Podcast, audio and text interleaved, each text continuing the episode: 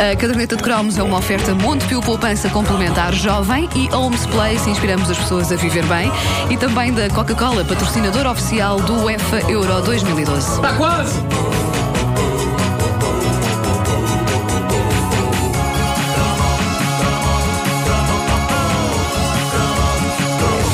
Propósito de outros temas, nós já temos aqui falado das ameaças que os adultos faziam quando éramos gaiatos e que agora muitos de nós, eh, eh, que somos pais, damos por nós a fazer aos nossos filhos quando eles se portam mal. Eu já aqui falei dessa personagem sinistra que atravessou a minha infância e que é a, a responsável por praticamente toda a sopa que eu comia em miúdo, que era o Polícia António. O Polícia António tornou-se uma figura. Não era Guarda António, da- era o guarda, António. é o Guarda António, Polícia António. Epá, era o António e era mau.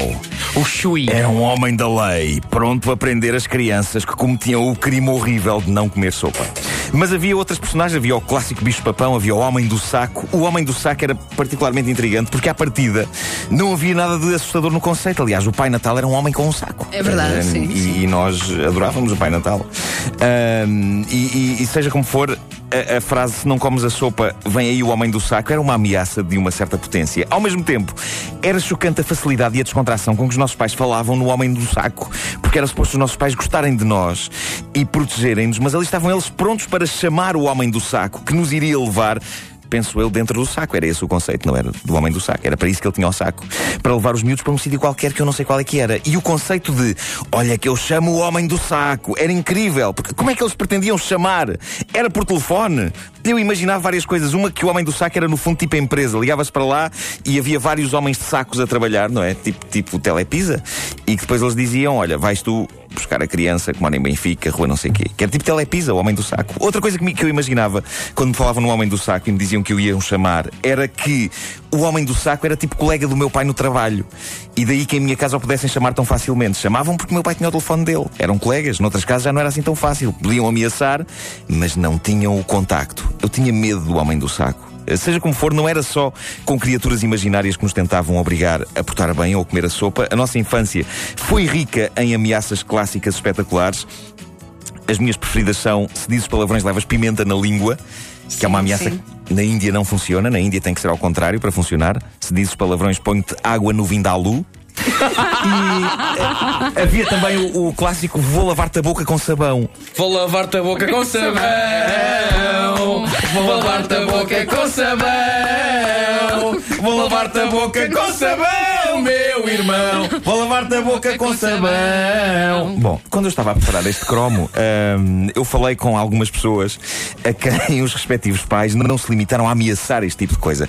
Eu julgava que isto eram só ameaças, mas não. Dizem-me que houve pais a pôr de facto pimenta em línguas Sim, de petizes. sim, sim. Aconteceu-te isso? Acho que não me aconteceu, mas eu lembro-me de- de- de- das pessoas aplicarem mesmo esse castigo. Incrível. Horrível. E pais que se deram ao trabalho de lavar a boca de garotos mal criados com água e sabão. É para pelo menos que usassem pasta de dentes, mas parece que isso só sortia efeito com o bom velho sabão azul e branco ou o clarim.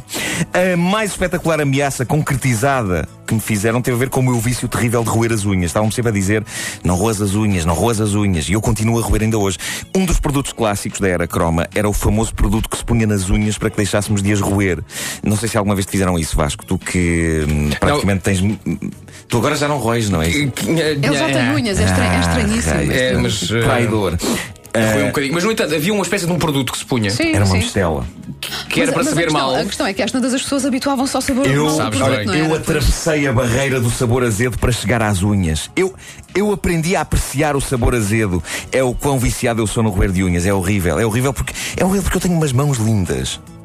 Eu podia ser modelo de mãos. Podia, podia ser daquelas mãos que aparecem a anunciar relógios, sabem? Se tivesse unhas.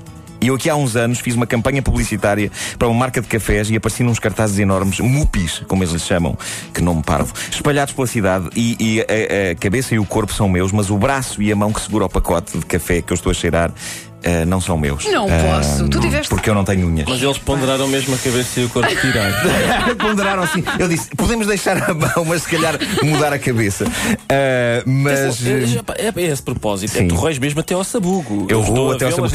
Eu- Mas, mas eu- atenção, eu eu, roo nunca até vi a roê-las. Nunca É viste? Fazes isso em privado. Epá, eu sou muito discreta. Não, não, eu sou muito discreta a roer, pá. E, e faço, às vezes estou a falar contigo e estou a roer e tu não dás por isso. Ah, só que é isso. Porque eu estou com um ar pensativo. E na verdade, está, com a mão à está a frente da boca e não é? E Estás a fazer de mini não é? Ah, sim, sim, sim, e- sim, e- sim, e sim. só roes com a boca, não arrancas com, com, com os dedos. Às vezes roo com o rabo também. Ah, Realmente, quer- queres saber tudo sobre a intimidade das pessoas? Pá. quis dizer Mas com há uma isto? coisa a ver com se ele vai com outras coisas, pá. Pá, Realmente. Eu acho que agora devíamos todos, devíamos todos parar agora só durante 5 segundos para imaginar Nuno Marco a roer as unhas com o seu rabo. Ai, ai. Bom, ah, mas, ah, mas, mas sobre esta história do anúncio. Eu, eu, eu passei, passei por essa humilhação de ter um duplo ao nível das mãos. Ah, e a única coisa que me consola é que a Julia Roberts precisou de um duplo ao nível de várias partes do corpo para o Pretty Woman. Eu só precisei de um duplo para as unhas. Lá está, eu acho que a isso não é Julia Roberts até, humilhação. acho que até para o rabo ela precisou de duplo. Eu acho que isso é prestígio, ter um duplo. é prestígio, pá. é prestígio. Este era um daqueles temas em que eu tinha de pedir opiniões à, à comunidade de ouvintes da caderneta. As opiniões surgiram em catadupa. Perguntei que ameaças mais Não foi no inesquecíveis Facebook? faziam. Foi, É, não, é isso, o se confunde. o Catadupa- está na moda, a sério. O. Catadupa é a nova rede Ah, social. É uma, uma, uma das minhas. Vai ser grande a Catadupa, a seguir ao Twitter. Ah, uma das minhas favoritas vem da Isabel Godinho. Diz ela: A minha tia ameaçava as minhas primas com a fabulosa frase: Vais descalça para a cama. Eu sempre desconfiei desta ameaça, diz ela, ah, mas elas tremiam de medo. Esta ameaça prova que, dito no tom certo, qualquer disparate pode ter um efeito aterrador. Pois é. Olha que vais descalça para a cama. Daqui a bocado estás a comer um bolo de chocolate que vais ver. Sim. A Joana Guedes recorda a frase: Olha que te meto num colégio interno. Ah, sim, sim. Ah, é um É, sim. clássico, é um sim, clássico. ou no Sim. colégio Era, militar era, também. hum, Sim. Ah, colégio militar não, Sim. mas Não. colégio interno é muito mais assustador do colégio militar. Sim, por acaso, eu acho que também ouvi essa do colégio militar. Colégio interno, sim. Era, era trazer um pouco de ambiente de Charles Dickens à nossa, à nossa vida. A Carla Ribeiro da Silva recorda esta ameaça do pai dela: se não te portas bem, fecho-te na casa de banho às escuras a contar os azulejos. o que é super credível e de grande especificidade, porque não há capapões nem homens com saco, não estar fechado. Mas como é que ela conta casa as banho. às escuras? Visão no É escuro. uma tato, é com o coisa tato, vai, vai, vais, Ah, vais, vais contando pior. pelos socalcos, não é? Vais andando tipo, olha, um, dois, três. Ah, Se bem mas, mas expressão é- contar os azulejos tem uma ressonância badalhoca. pois Não tem. tem nada, isso é só na tua É mente. só na tua cabeça. Tens, só na tens- tua- tens razão, tens. Não, não, por acaso há aqui alguma coisa. Não é contar, aqui não. alguma Sou coisa. contra esse castigo.